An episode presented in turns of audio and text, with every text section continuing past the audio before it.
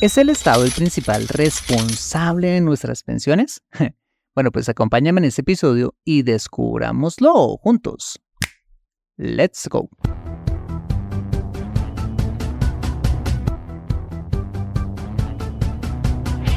Bienvenido a Consejo Financiero, el podcast de finanzas personales donde aprenderás a manejar inteligentemente tu dinero, salir de deudas, tomar buenas decisiones financieras y alcanzar una prosperidad sólida y duradera.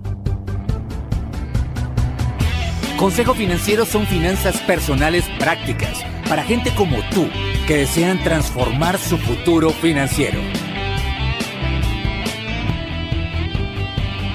Bienvenido a bordo.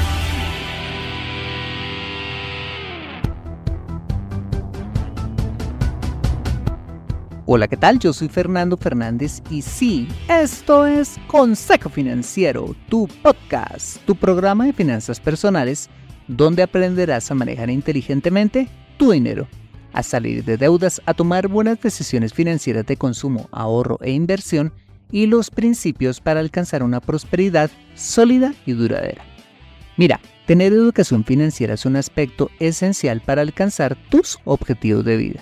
Pues aunque tu profesión o área de conocimiento no sean las finanzas, casi todo lo que hagas en la vida involucrará dinero, por lo que necesitarás saber administrarlo inteligentemente para alcanzar cada una de tus metas financieras. En Consejo Financiero aprenderás precisamente a eso, a administrar inteligentemente tu dinero para alcanzar esos objetivos de vida. Y como siempre te invito a visitar www.consejofinanciero.com donde podrás encontrar este y muchos más contenidos de finanzas personales que estoy seguro van a ser de utilidad para tu vida financiera. Asimismo te recuerdo que puedes escuchar Consejo Financiero en Spotify, Apple Podcast, SoundCloud, Spreaker o la plataforma de podcasting de tu preferencia y encontrarme en LinkedIn e Instagram.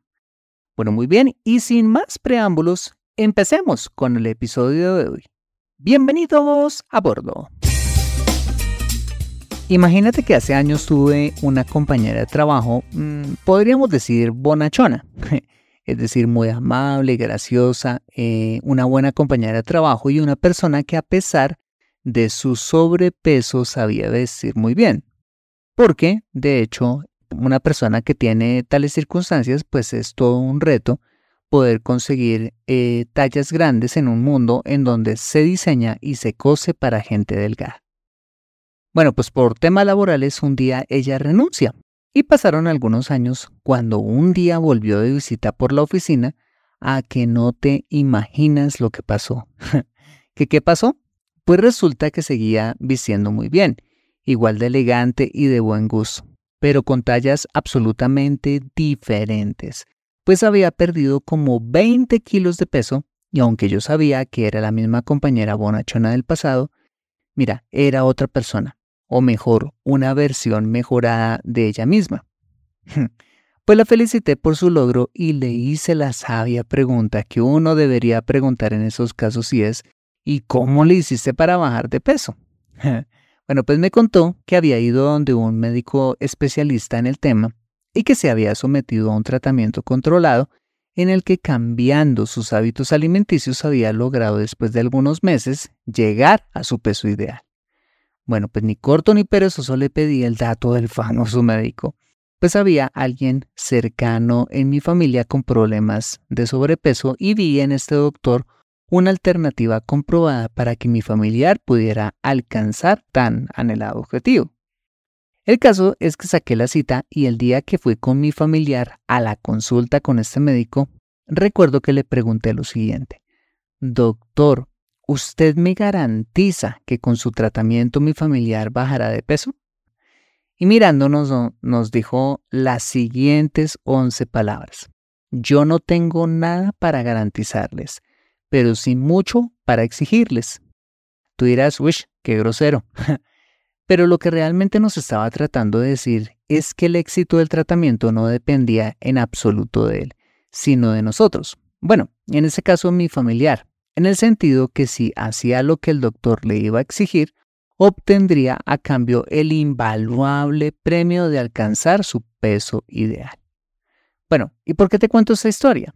Porque nuestra tendencia humana siempre ha sido depositar toda la responsabilidad de lo que nos pasa a terceros, llámense padres, hermanos, colegas, jefes o gobierno, demandándoles o culpándolos de las consecuencias de los errores u omisiones que hemos cometido en nuestra vida.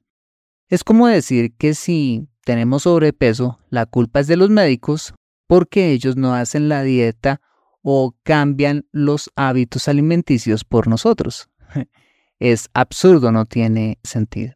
Bueno, pues he traído este tema al podcast para que analicemos juntos si es el gobierno el principal responsable de nuestras pensiones. Bienvenidos.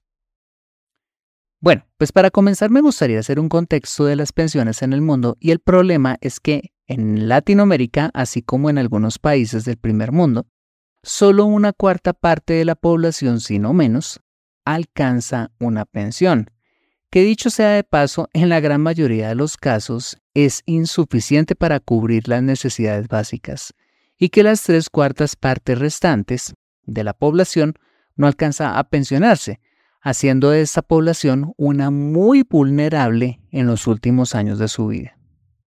Bueno, pues debido al boom demográfico que hemos experimentado durante los últimos 30 a 40 años, sumado al alargamiento de las expectativas de vida de la gente en el mundo, pues ha hecho que no solamente seamos muchos más que hace algunas décadas, sino que inevitablemente la población en todos nuestros países haya venido envejeciendo creciendo de forma exponencial el número de personas que llegan a la vejez, ocasionando, ojo, una presión financiera cada vez más grande a los sistemas de pensiones en el mundo, crisis que se ha vuelto una bomba de tiempo que de hecho ya ha estallado en algunos países y que estallará sin duda en otros si no se hacen cambios para el futuro. El asunto es que hoy en día muchos sistemas de pensiones están a punto de colapsar Simplemente, como dice la canción, no hay cama para tanta gente, o mejor, no hay tanta plata para pensionar a tanta gente. El problema de las pensiones se podría asemejar al caso de una pareja que nunca hizo planificación familiar, quienes no tuvieron uno, ni dos, ni tres, sino que tuvieron, digamos, seis hijos. Quizás esta pareja cuando tenían una o dos bocas para, para alimentar, no tenían que pasar mayores dificultades económicas para hacerlo, pero cuando vino el tercero, ya se vieron un poco apretados y les tocó bajar quizás las raciones individuales. Pero cuando llegó el cuarto, la cosa ahí sí se puso de color de hormiga y les tocó bajar no solo eh, aún más las raciones, sino empezar a hacer mayores sacrificios para que la plata que alcanzara. Y cuando llegaron los dos últimos, pues ni te cuento. Bueno, pues el caso de las pensiones es más o menos lo mismo. Hoy, como ya te lo decía, somos muchos más habitantes y para completar es que los pocos que aportan a los sistemas de pensiones ahorran muy poquito al sistema o simplemente no ahorran. Así como el hijo vago de 40, que además de no trabajar exige eh, techo y sus tres comidas diarias sin falta. Eso es lo que está pasando con nuestros sistemas de pensiones, en especial en Latinoamérica. Habemos una cantidad de hijos cuya gran mayoría no aportamos a los sistemas de pensiones, pero sí exigimos a papá Estado que se acuerde de mantenernos en nuestros años dorados. Mira, pretender recibir una jugosa pensión sin haber ahorrado o haber ahorrado muy poquito durante la vida pues es algo que le puede romper el bolsillo a cualquier estado por próspero o paternalista que sea. Vale, dado este crudo contexto, ¿quién será entonces el principal responsable de nuestras pensiones? Bueno, pues creo que la respuesta es evidente y es que los principales responsables de nuestras pensiones somos tú y yo. El Estado funge como administrador y custodio de nuestros ahorros, debe legislar para cuidar los mismos y darnos una manita eventualmente vía subsidios para mejorar eventualmente nuestra pensión.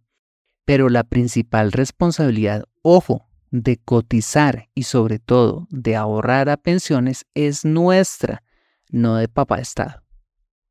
Quizás te molestes o me lluevan tomates por lo que te estoy diciendo en este episodio, pero si creías que papá Estado estaba en la obligación de hacerse cargo de ti, habiendo aportado muy poquito o peor, no haber aportado nada en absoluto para la casa, es como pretender que mi compañera de trabajo o mi familiar le echaran la culpa a nuestro amigo médico si ellos no hubieran hecho la dieta. ¿Ves?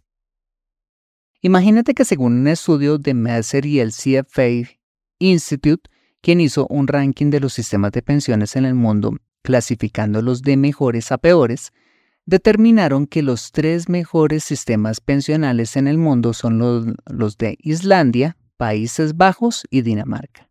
¿Y sabes por qué? Fácil. No solo porque es absolutamente obligatorio que todos aporten a los sistemas de pensiones, sino porque el porcentaje que mandatoriamente deben ahorrar los ciudadanos de estos países a sus sistemas de pensiones es mucho más alto que el que tenemos que ahorrar en muchos de los nuestros, ya que además existe una fuerte cultura de ahorrar de forma voluntaria para engordar aún más la alcancía de la pensión.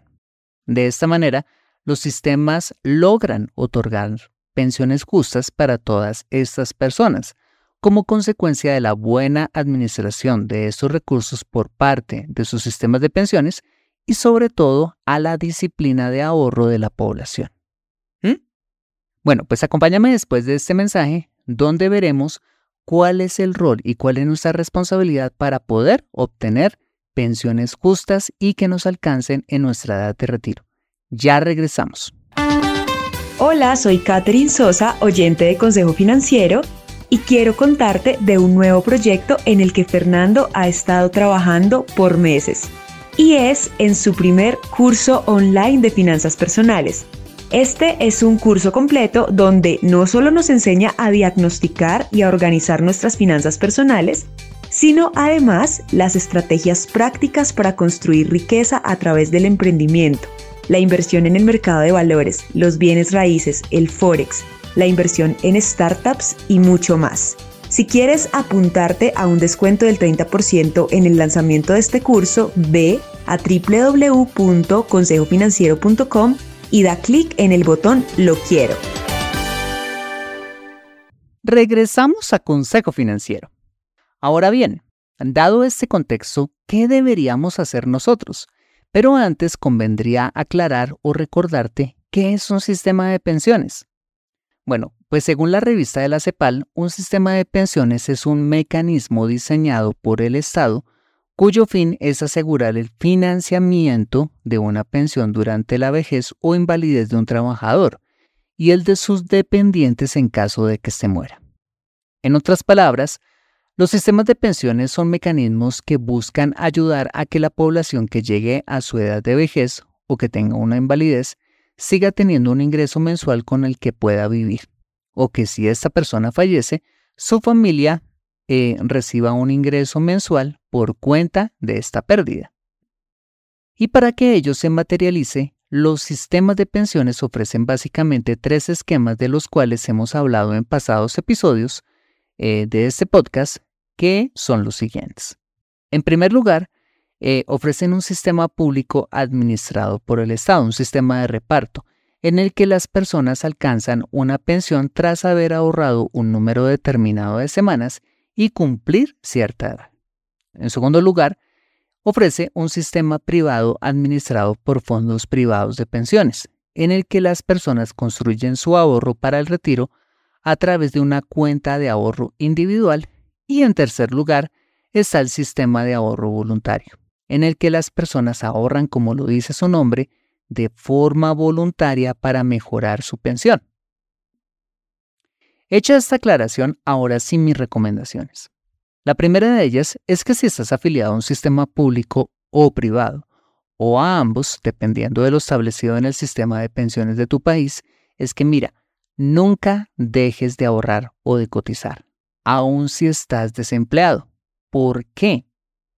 Porque cotizar o ahorrar para tu pensión de forma constante durante toda tu vida va acumulando semanas de cotización valiosas para alcanzar una pensión en un sistema público. O, si estás en un fondo privado, a través de los aportes constantes puedes construir una pequeña fortuna en el largo plazo gracias al poder del interés compuesto. Por cierto, si quieres saber más de este concepto, escucha el episodio número 126 de este podcast.